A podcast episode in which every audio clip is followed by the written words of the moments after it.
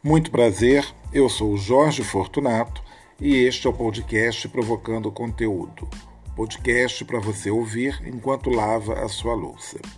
Diferente de outros podcasts que você ouve por aí, o nosso podcast tem início, às vezes meio, mas nem sempre tem fim. Eu digo as nossas conversas, que são conversas muito aleatórias, mas também às vezes temos assuntos bem interessantes falando de arte, falando de cultura, falando de séries, de novelas ou qualquer outra coisa, né? Qualquer outro assunto. Então fica ligado, continua com a gente. Muito obrigado pela sua audiência.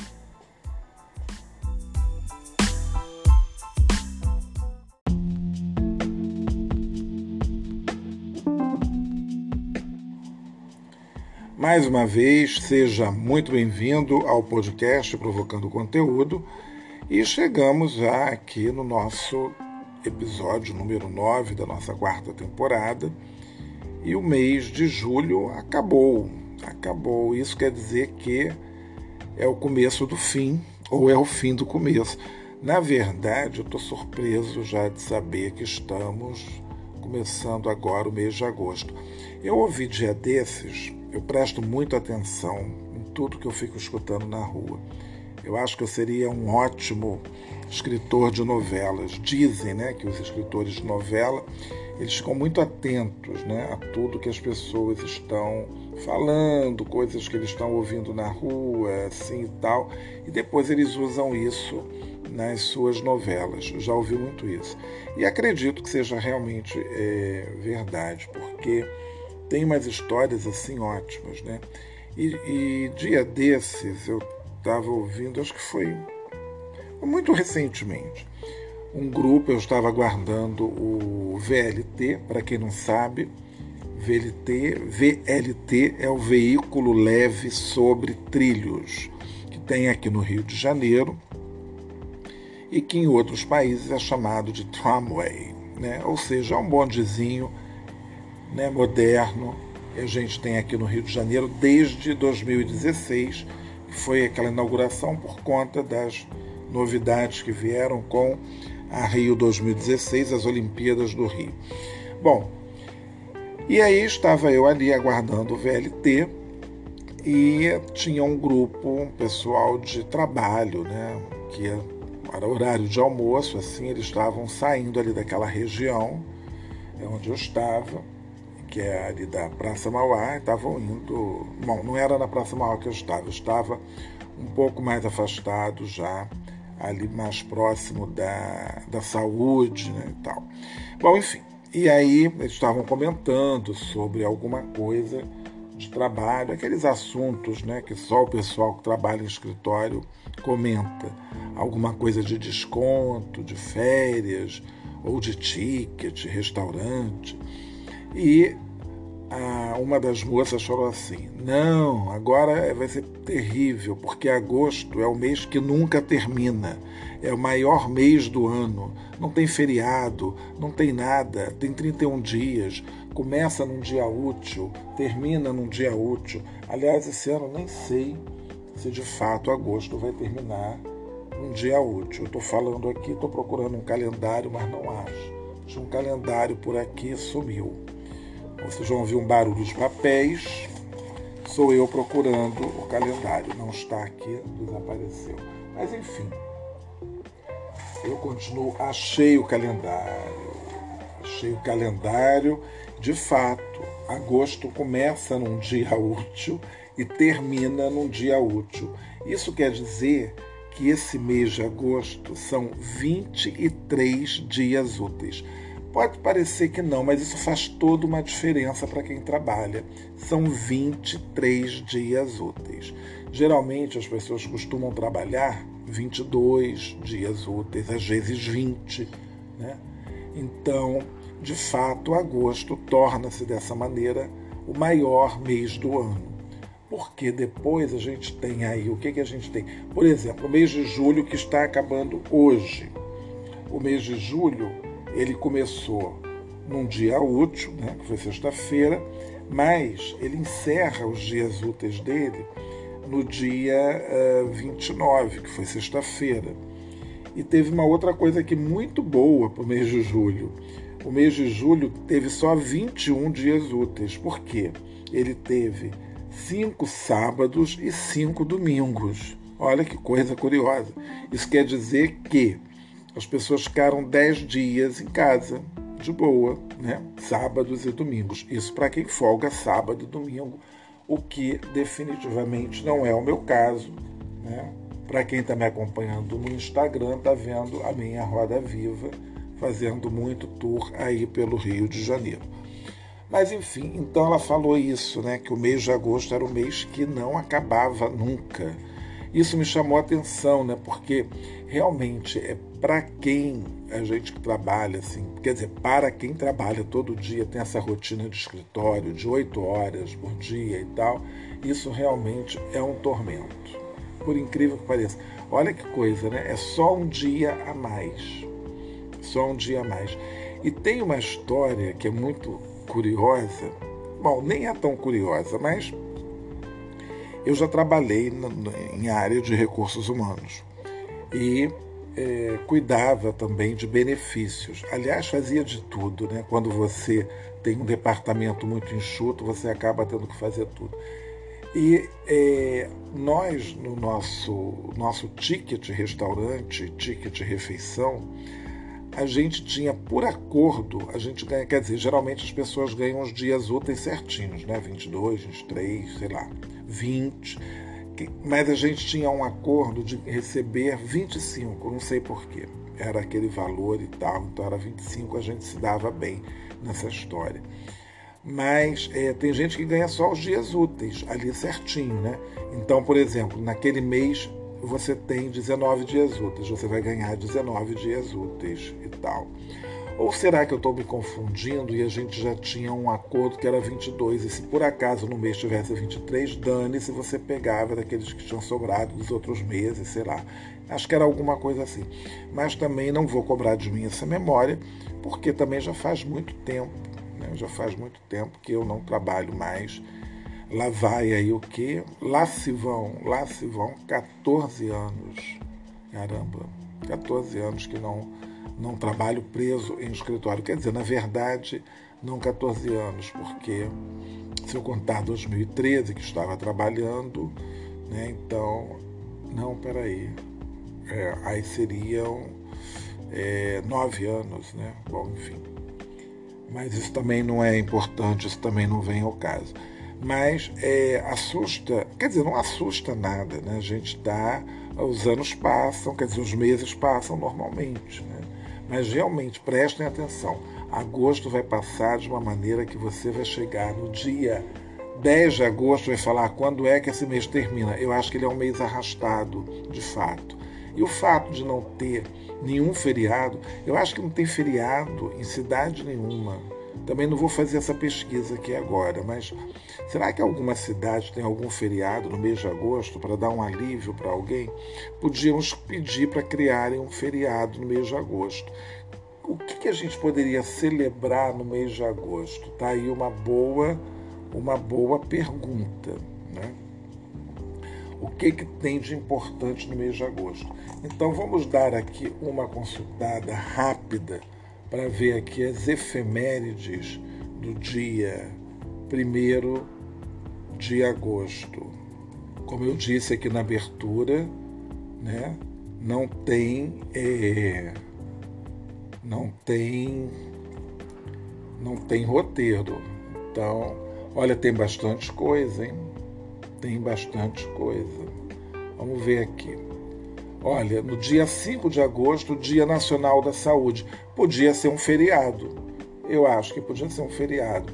Dia dos Pais é o segundo domingo, se daí não é feriado. Olha, Dia Internacional dos Povos Indígenas, 9 de agosto. Mas aí já temos aqui no Brasil o Dia do Índio, que é 19 de abril, mas também não é feriado.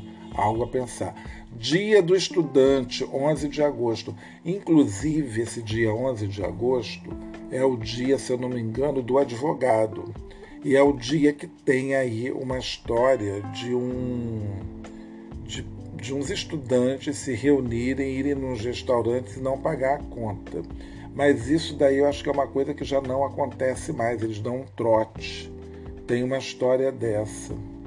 Vamos ver se é isso mesmo aqui. Ó. O Dia do Estudante recorda a criação dos cursos de direito no país, instituídos pelo imperador Dom Pedro I em 1827. Na comemoração dos 100 anos de criação dos cursos, o advogado Celso Granley propôs que no dia 11 de agosto passasse a ser comemorado o Dia do Estudante, graças à importância das ciências jurídicas na educação do Brasil. Nós temos também no dia 12 de agosto o Dia Nacional das Artes. O Dia Nacional das Artes é uma data que propicia refletir sobre os vários tipos de arte, sobre a sua importância e principalmente serve como incentivo para usufruir de tudo o que a arte pode nos oferecer. Deveria ser feriado nesse dia e eu proponho uma semana cultural. Na Itália, tem uma semana cultural que eles chamam de Settimana da Arte. E quando eu estive em Florença, abril de 2012, a memória, ó, tô puxando firme lá na memória. É, esse dia, é, aí tinha uma semana inteira que alguns, muitos lugares eram gratuitos. Então, com isso, eu lembro que eu alguns museus. Agora é assim, era gratuito. Eu não paguei para ver o David Michelangelo na academia. É, também não paguei para ir na Galeria Délio Fisi. A única coisa que eu paguei foi uma reserva, uma prenotazione, como eles falam, porque você tem que é, pagar a sua reserva do horário que você quer entrar.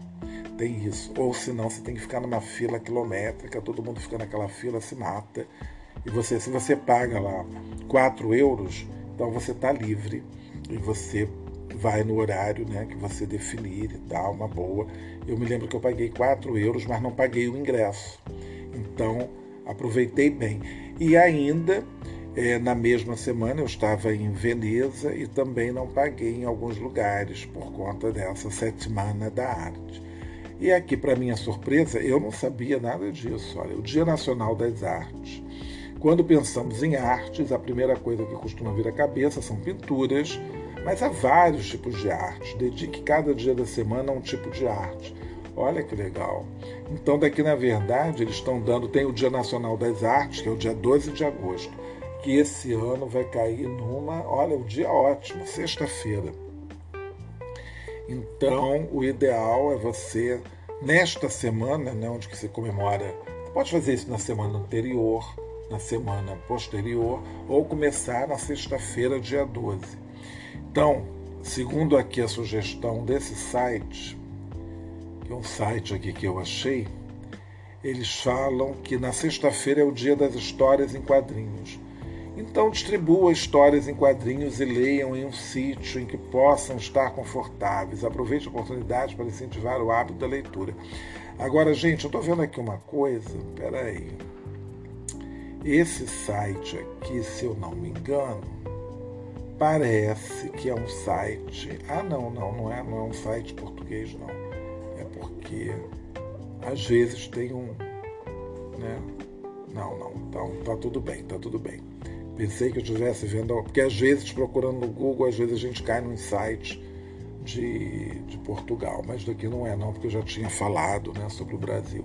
Então no dia, na sexta-feira, dia das histórias em quadrinhos.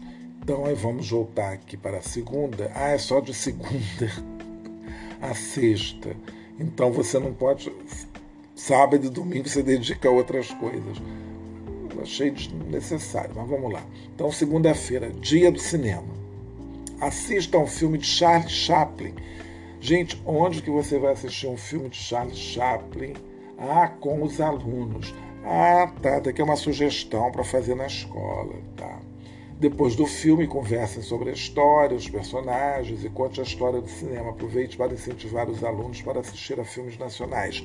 Isso é um plano para professores, que legal. Dia das pinturas famosas. Olha, olha isso, agora aqui vai ser polêmico, ser cancelado. Mostra aos alunos algumas obras famosas de artistas brasileiros, tais como Tarsila do Amaral, Cândido Portinari e Romero Brito. Romero Brito já está citado como artista brasileiro famoso na pintura. De fato, ele é um cara que teve sua expressão. Mas eu não tenho, não posso falar assim de nenhum quadro do uh, Romero Brito. Quer dizer, não conheço também a obra dele, a não ser o que eu já vi aí em reproduções em diversas lojas de molduras, né, de quadros, etc. Cândido Portinari, de fato, eu fui falar do Romero Brito, paguei língua agora com Cândido Portinari. Não tenho eu na minha memória aqui agora nenhum quadro do Cândido Portinari, também não é nenhum, não é um pintor de minha predileção. Agora, Tarsila do Amaral, a primeira referência que vem à cabeça é o é, Abaporu, que é um dos quadros né, mais famosos da Tarsila do, do Amaral. Mas eu também eu tenho um quadro da Tarsila que eu gosto muito, que eu vou só conferir aqui para eu não confundir, porque esses modernistas às vezes eu me confundo eu acho que o nome do quadro é. Eu vou falar, se estiver errado, tudo bem. Mas eu tenho quase que certeza, eu estou certíssimo. É Carnaval em Madureira, é um quadro de Tarsila do Amaral. Ela fez esse quadro em 1924. E é um quadro que eu gosto, assim, genuinamente desse quadro. Eu não sei porquê. Eu não sei se é porque eu morei em Madureira e quando eu morava em Madureira, eu morava numa rua próxima de umas hortas, né? E tinham aquelas torres de eletricidade que até parece uma, bom, mal comparando uma torre Eiffel, né? não tem nada a ver. E tem exatamente essa torre aqui no quadro da Tarsila do Amaral. Se vocês não conhecem, dá aí um Google Carnaval Madureira. É um quadro muito bonito, né? Ele tem um colorido é, simpático, tem uns coqueiros, umas casas e assim é uma é um quadro festivo, é um quadro festivo. Pronto, vou falar assim dessa maneira. E ele né, conversa aí com o cubismo, um pouco com o cubismo. Também não sou nenhum grande entendedor de arte. Aí vão daqui a pouco falar mil coisas. Agora, gente, Romero Brito, sinceramente, não tem nada. Não é que eu não gosto, é porque eu, eu acho cansativo. É, bom, enfim, há quem gosta, quem inclusive tem a reprodução de Romero Brito em casa, aquelas figuras alegres, coloridas, né? E tudo mais. Agora, falando em Portinari, casualmente tem uma exposição do, do Portinari no CCBB e é muito interessante. Eu ainda não assisti essa exposição, não tive tempo ainda. Talvez no finalzinho de agosto eu vou ter aí um respiro de uns dias, eu acho que eu vou conseguir ir. E são obras raras do, do Cândido Portinari. Então acho que vale muito a pena. Aliás, tudo que tem lá no CCBB vale muito a pena. Né? Eu já vi claro, né, ao longo aí da minha vida, é, muitos. Eu já vi quadros do Portinari, inclusive lá no Museu é, da Chácara do Céu tem alguns Portinares. Né? Aliás, tem Di Cavalcante e tem Portinari lá também. Então, talvez eu seja mais próximo das obras Di Cavalcante, é o que fica assim mais né, na, na, na minha cabeça. Mas, de fato, eu tenho aí uma, uma uma dívida né, para com os pintores brasileiros. Né? Assim, tem muita coisa que às vezes eu não tenho assim na cabeça. Né? Bom, mas enfim, vamos relevar né, também. Não dá para ter tudo assim, né, na ponta da língua, né, de falar assim, ah, porque a gente também fica muito nessa ainda da pintura europeia, né? Então a gente tem assim aqueles quadros, né? Então Botticelli, né? É, agora Tiziano e tantos, né? Que vem agora aqui na minha cabeça. Então a gente tem os Da Vinci da vida e tem Monet, tem Manet, é, enfim, tem, tem Van Gogh, né? Inclusive agora aqui próximo do. Bom, lá no estacionamento, acho que do Barra Shopping, inaugurou uma exposição em 8K, né, aquelas que são exposições imersivas na obra do, do Van Gogh. Então eu acho que é. Não sei se é a mesma produção da exposição que eu assisti em Paris em 2019, mas é, é algo do gênero. Então parece que realmente é muito bacana. Os ingressos estão meio salgadinhos, né? Como tudo, né? Tudo está caro, então não tem jeito. Mas é, voltando aqui ao Portinari, então essa exposição está em cartaz até o dia 12 de setembro. Aproveita que agosto é um mês enorme. E um detalhe, né, para deixar a sua vida melhor, agosto esse ano tem cinco segundas-feiras. Então começa no dia 1 na última segunda-feira é o dia 29, dia de comer um nhoque. Né?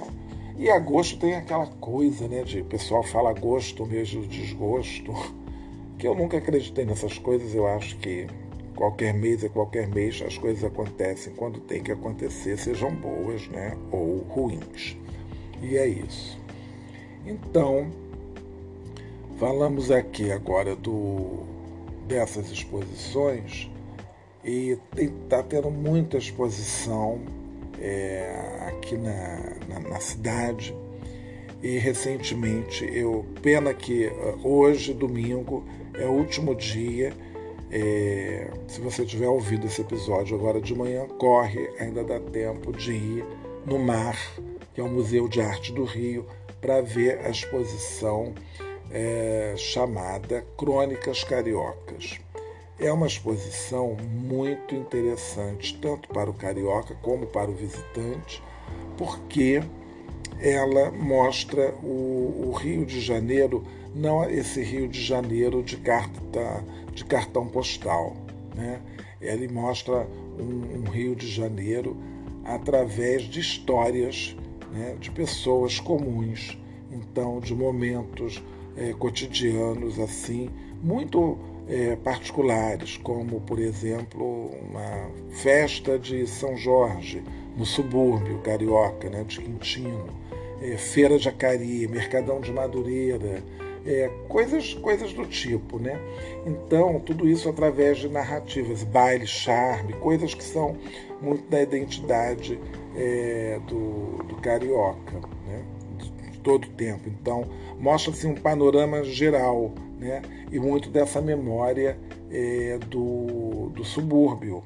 Né? Então, é muito, realmente é muito interessante ver essa exposição e conhecer aí esse, esse lado dessa alma carioca. A exposição é muito, ela é muito cheia de é, elementos, né? quer dizer, que compõem, que, que compõem o nosso, o nosso jeito de ser, né?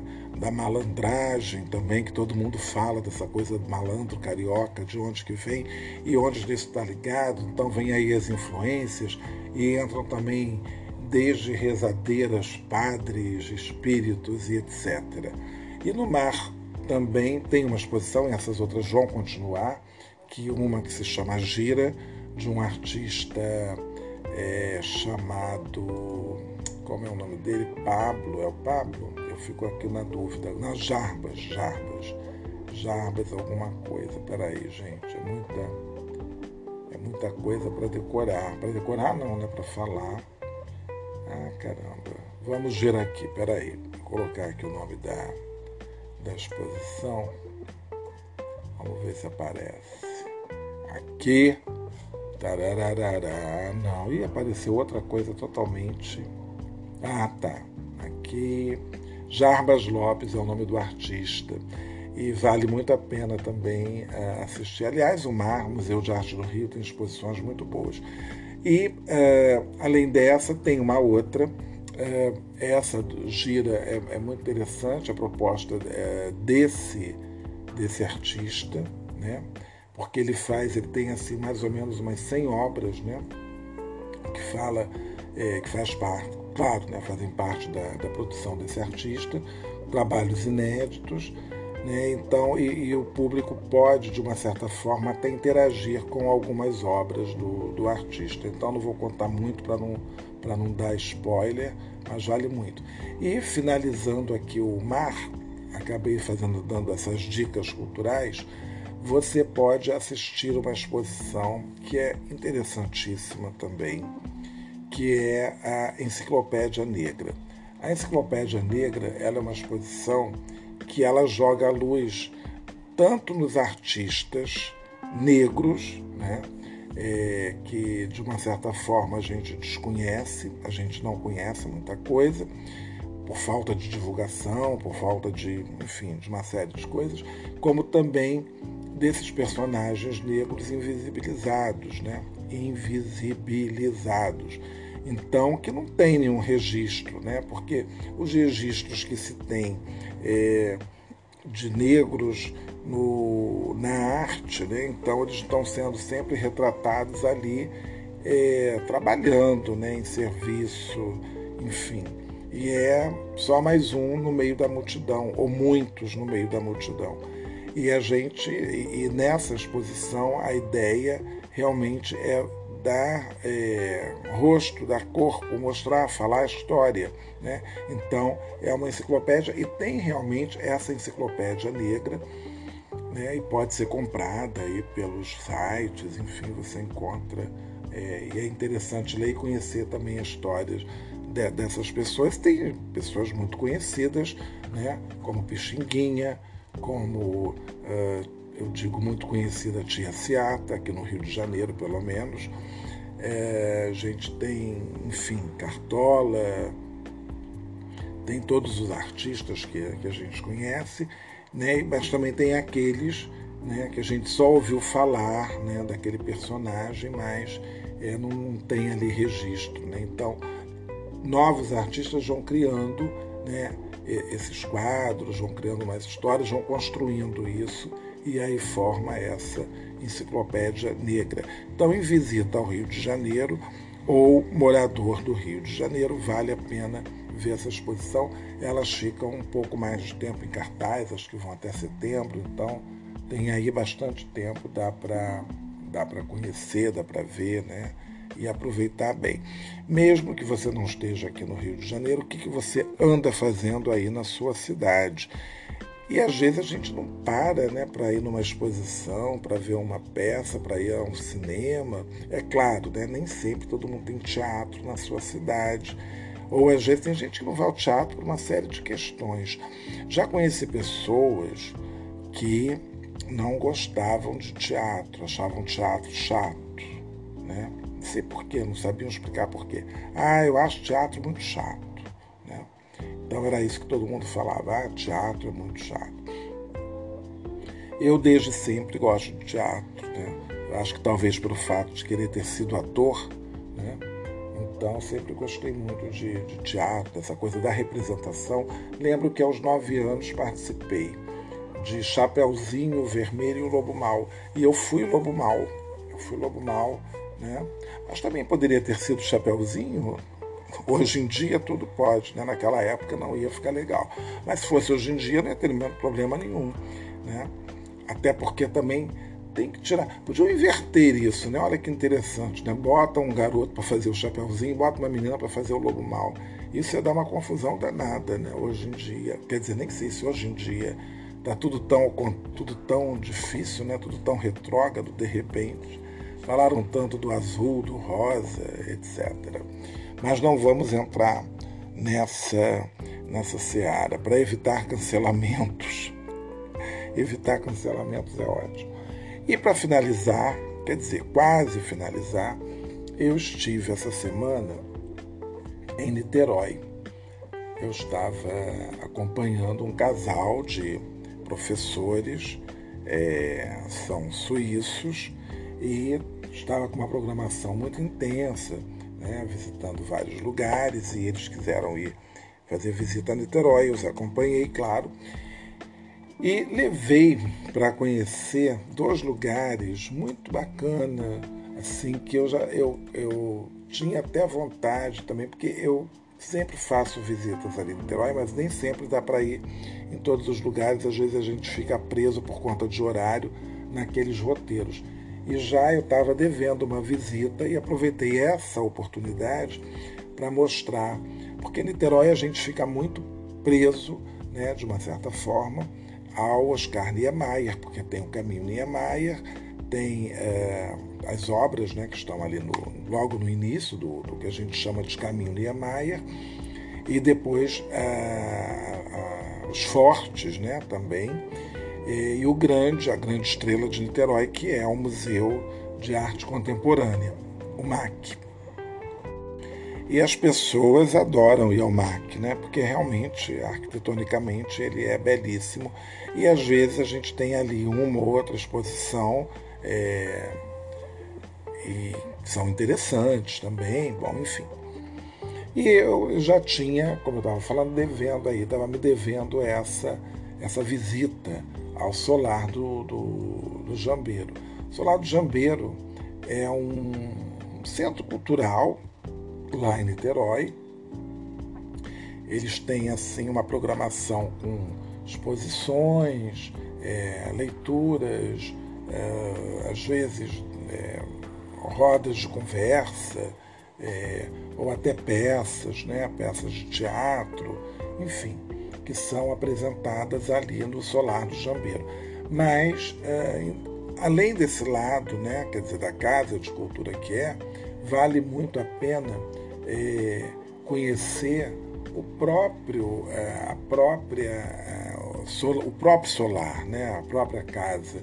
Então, é uma casa é, de dois andares, né, uma casa assim que tem o seu sobrado, e é uma residência né, dessas residências que a gente vê muito em século XIX. Então, é de uma elegância assim é, ímpar esse lugar. Eu, eu gosto muito, eu gostei muito de, de conhecer, de andar. Então é uma casa que ela foi, num primeiro momento, ela é residência de um rico português, depois ela vai ser é, comprada né, por, um, por um diplomata, se eu não me engano, dinamarquês e até que depois vai cair aí nas mãos da prefeitura de Niterói e vira, quer dizer, vai se transformar aí no, no centro cultural que, que eles têm. Então é, é, um lugar muito simpático e quase em frente ao Solar do Jambeiro tem um museu é, chamado Janete Costa. Né? Então também é, é um museu de arte popular né? porque a Janete Costa ela era uma colecionadora de arte popular. Então, ah, tem, uma, uma tem uma, um acervo né, de, de arte popular e exposições temporárias. Então, foi assim um, momento muito bom, também um casarão, ah, assim, um sobrado né, também. E é, são dois museus, são dois lugares que vale a pena conhecer quando você for a Niterói. Não fica longe ali do, ali do MAC, né? Então é, é sempre muito bom a gente conhecer esses lugares, né? Então é um museu que ele tem é, que vai mostrar essa, essa, arte popular, né? Que a gente costuma ver no Museu do, do Pontal aqui no Rio de Janeiro, ou às vezes no, no Museu do Folclore que tem aqui no, no bairro do Catete, e tem essa opção também em Niterói. Então, dá para fazer assim ótimos programas. Né? Então, uma tarde, uma manhã, você resolve e tem ali perto restaurantes legais para almoçar. E a Niterói sempre é muito bom, né? A Niterói sempre é muito bom. Tem aquela vista maravilhosa, como a gente brinca, né? Para o Rio de Janeiro, que de fato é, é espetacular. E fechando, né, assim, né, como cereja do bolo, eu sempre vou ali no parque da cidade, que é fantástico, também oferece uma vista belíssima. E no dia que eu fui, ainda tinha umas pessoas saltando de parapente, então foi bem legal, foi bem bacana.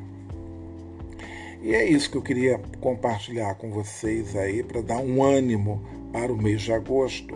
Você pensar, aproveita que você vai ter cinco sábados, né? E, ah, não, minto, minto, não tem cinco sábados. Ih, gente eu tô, eu tô perdido aqui, não tem cinco sábados, né? Isso daí foi julho. julho que teve cinco sábados e cinco domingos. Agosto só tem quatro sábados e quatro domingos e não tem nenhum feriado.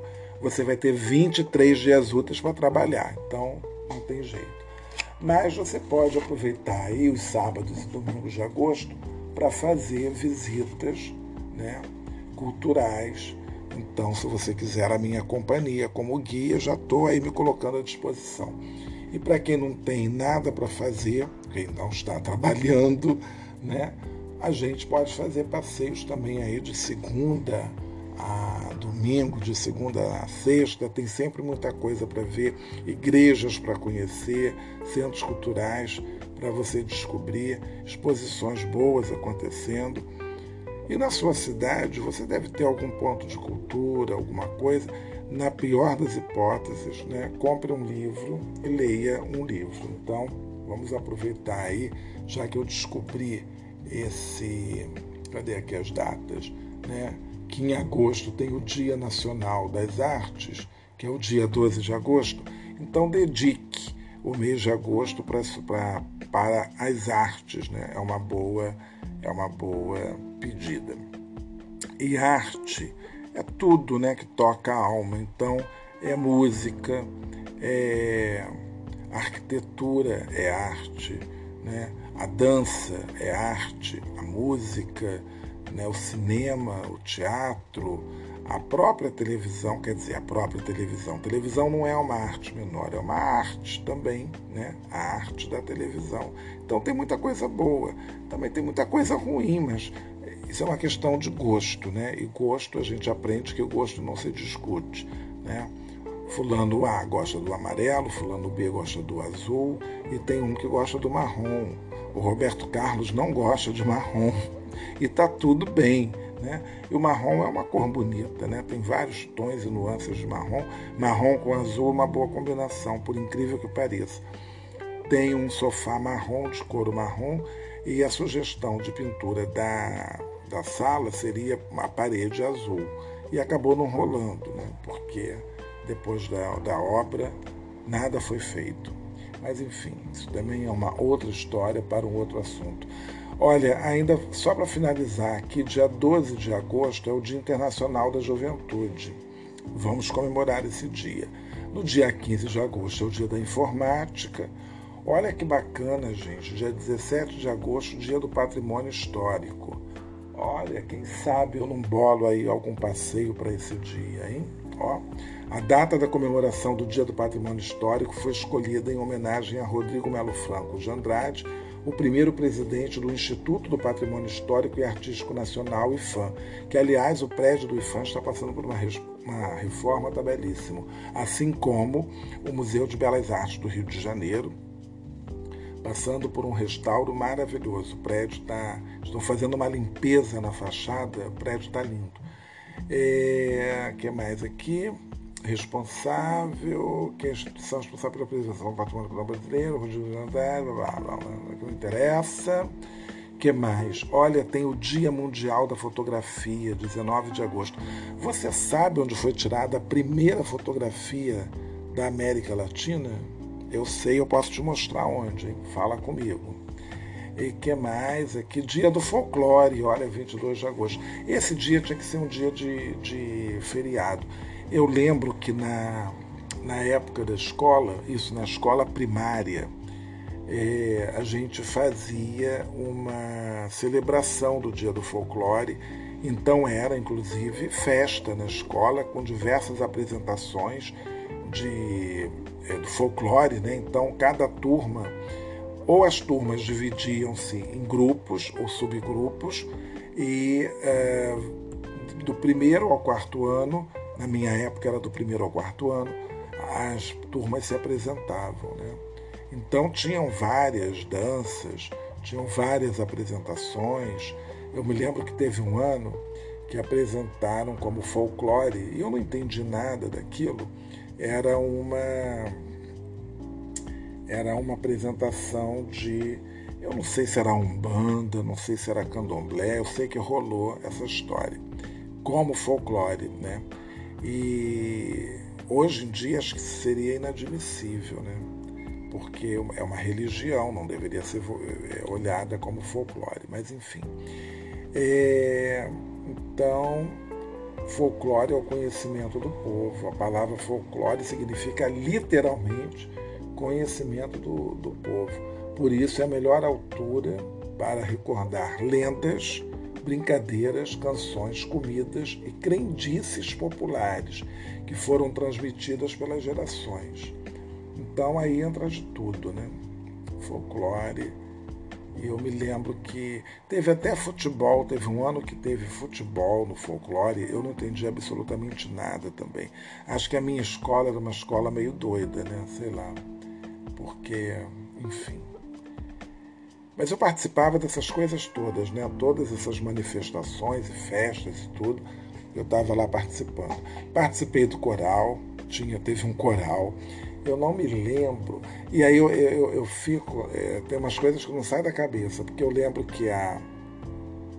Era uma professora, não sei, não me lembro para que turma que ela dava aula, e ela sabia tocar violão. E a gente estava cantando músicas do Roberto Carlos.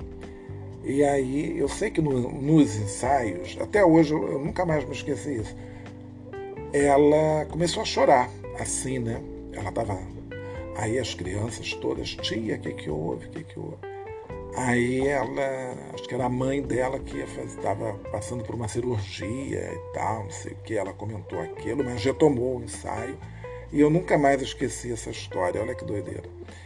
É, aí teve a história também do negócio do futebol, acho que foi no mesmo ano que rolou a, a, a sessão. E eu acho que nesse ano, eu acho que eu estava na quarta série, e eu odiava a minha professora. Odiava. Odiava com todas as forças do mundo. É, e ela estava lá, né? Toda vestida de branco, cabeça amarrada, com um turbante, né? E ela já tinha um nome assim também, né? Complicado. Eu ainda fico me perguntando se aquela senhora está viva. Eu gostaria de chegar para ela e falar algumas verdades, mas enfim. É, duas, duas professoras que eu tive que eu não tenho assim, eu acho que eu não tenho a menor é, consideração assim se eu visse, porque elas foram mais, entendeu? Foram pessoas mais, por incrível que pareça, foram pessoas mais, né? Então é, é muito complicado. Mas até hoje eu guardo isso com uma, uma, certa raiva dessas duas criaturas. Acho que todo mundo em algum momento teve algum professor assim. Por outro lado, tive professores, tive outras duas professoras é, que eram muito legais. Quer dizer, na verdade, da, da época do primário, eu só me lembro de uma professora que eu acho que era muito bacana, que era tia Elisete. E ela era uma professora que todo mundo queria estudar com ela porque ela era uma pessoa realmente bacana, né? Era bacana. Para eu lembrar assim, né? Com admiração, ela era realmente bacana. As outras duas eram pessoas. Tinha essa, então, do quarto ano, era uma pessoa que parece que alguém tinha pisado no pé esquerdo dela e não tinha largado mais. Ela tinha uma cara assim de mal-humorada, entendeu? Meu Deus do céu, era um, não sei nem como é que eu consegui passar, mas passei. Eu acho que a minha raiva conseguiu suplantar né, tudo, assim, eu, eu consegui é, passar bem, quer dizer, passar bem, passei com B, né? Eu acho que eu passei com B mas passei e me livrei daquilo tudo. Aí fui para o quinto ano né, e tal, aí já era uma outra história, outra conversa. E aí, a partir do quinto ano, você passa a ter vários professores: professor de português, professor de inglês, professor de matemática, professor de. Tinha estudos sociais.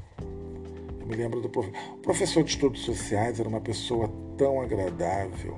Ele era um sujeito muito corpulento, ele era negro, alto, e ele trabalhava sempre de jaleco. Era uma coisa estranha. Ele trabalhava de jaleco, mas só com aquele jaleco por cima. Né? Parecia até um enfermeiro. E não tinha uma camiseta, não tinha nada por baixo. O nome dele acho que era Vicente. Acho que era Vicente. Tive um professor de português. Gente, que memória isso tive um professor de português, não tem nada a ver com nada né, assunto, que ele se chamava Alfredo. Né? E o Alfredo, ele era assim, um cara muito introspectivo. E aí eu me lembro que eu gostava de fazer as leituras, né? Porque tinha as leituras de, do, do livro né, e tal. Ele uma vez mandou eu ler um, um, um texto Gente, eu vou, eu vou procurar essa aqui, peraí. Eu me lembro do início, né? Que era assim, quando eu era. Quando eu era pequenino. Pequenino, né? Falei pequenino. Eu tinha. Eu tinha medo da cuca. Eu não vou ter mais isso aqui, deixa eu ver se. Ah, olha, gente, é incrível. Eu acho que é o, é o Meus Oito Anos do poema de Cassiano Ricardo. É isso mesmo, caramba! Eu tinha 11 anos e eu nunca mais esqueci. Sabe por que, que eu nunca mais esqueci? Porque eu não conseguia ler. Eu começava a ler, eu, eu, eu tive crise de risos. E ele mandou um outro aluno, que era o Araquém, mandou o Araquém ler. E eu não, eu não passava, eu começava assim, ó. No tempo de pequenino, eu tinha medo da cuca. Quando eu começava a falar que eu tinha medo da cuca, que eu lia aquilo, eu começava a rir. E a turma toda ria atrás de mim. E aquilo dali foi se tornando. Eu não, vou, vou continuar, professor. Aí quando eu era pequenino, eu tinha medo da cuca. E eu ria mais ainda. Até que ele falou: chega! Quem vai ler? Aí o meu amigo, eu posso ler, professor? Meu amigo não, né? O outro rapaz, garoto da turma. Era o Araquém. Aliás, era engraçado, era uma família que todos os filhos tinham nomes assim indígenas. Né? Acho que eu já falei isso aqui, não sei. Aí eu vou ler isso então para terminar. Olha que legal. Não era nem a intenção, ia grande, mas gente, isso daqui realmente dava vontade muito de rir. Quer dizer, criança, né? Eu tinha 10, 10, 11 anos. É um poema do Cassiano, é, Cassiano Ricardo. Meus oito anos. No tempo de pequenino, eu tinha medo da Cuca, velhinha de óculos pretos que morava atrás da porta. Um gato a dizer, corrumial, de noite na casa escura, de manhã por travessura, pica-pau, pica-pau. Quando eu era pequenino, fazia bolotas de barro que punha ao sol para secar. Cada bolota daquela, dura, redonda, amarela, jogada com meu certeiro bodoque de guatambu, matava canário, rolinha, matava inambu. Quando eu era pequenino, vivia armando arapuca para caçar vira e urutau. Mas de noite vinha a cuca com seu gato corrumial. Come este menino é mau. Rolinha caiu no laço ia cantar, ia contar, não conto não. Como bati o coração daquele verde sanhaço na palma da minha mão. Ah, se eu pudesse algum dia caçar a vida num poema, em seu minuto de dor ou de alegria suprema. Que bom que para mim seria ter a vida em minha mão, pererecando de susto como um sanhaço qualquer na grade de um alçapão. Mas de noite vinha a cuca, por sinal que a noite parecia uma arapuca com grandes pássaros de estrelas. Vinha com um gato corrumial. Menino mal, menino mal, menino mal, menino mal. Na minha imaginação ficou para sempre o pica-pau. Pica-pau batendo bico numa casca de pau. Pica-pau, pau, pau. Corrumial miando de noite. Corrumial, miau, miau.